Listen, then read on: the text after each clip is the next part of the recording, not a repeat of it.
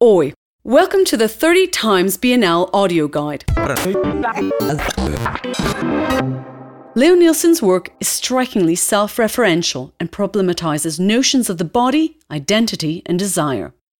In his paintings, drawings, watercolours, embroideries, and installations, the artist seems to construct an emotional iconography through subtle associations between image and text. The written word gradually migrated from his sketches and notebooks to become in the late 80s, early 90s, one of the most emblematic visual devices in his work. His texts and titles tend to highlight the ambiguity and the partial provisional and potential fictional character of all discursive output.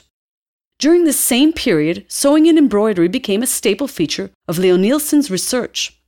These two practices came together in works like O Recruta, O Aranha, O Penelope, in which the artist draws upon the classical tale of Penelope in the Odyssey to propose weaving as a metaphorical act or amorous entwining.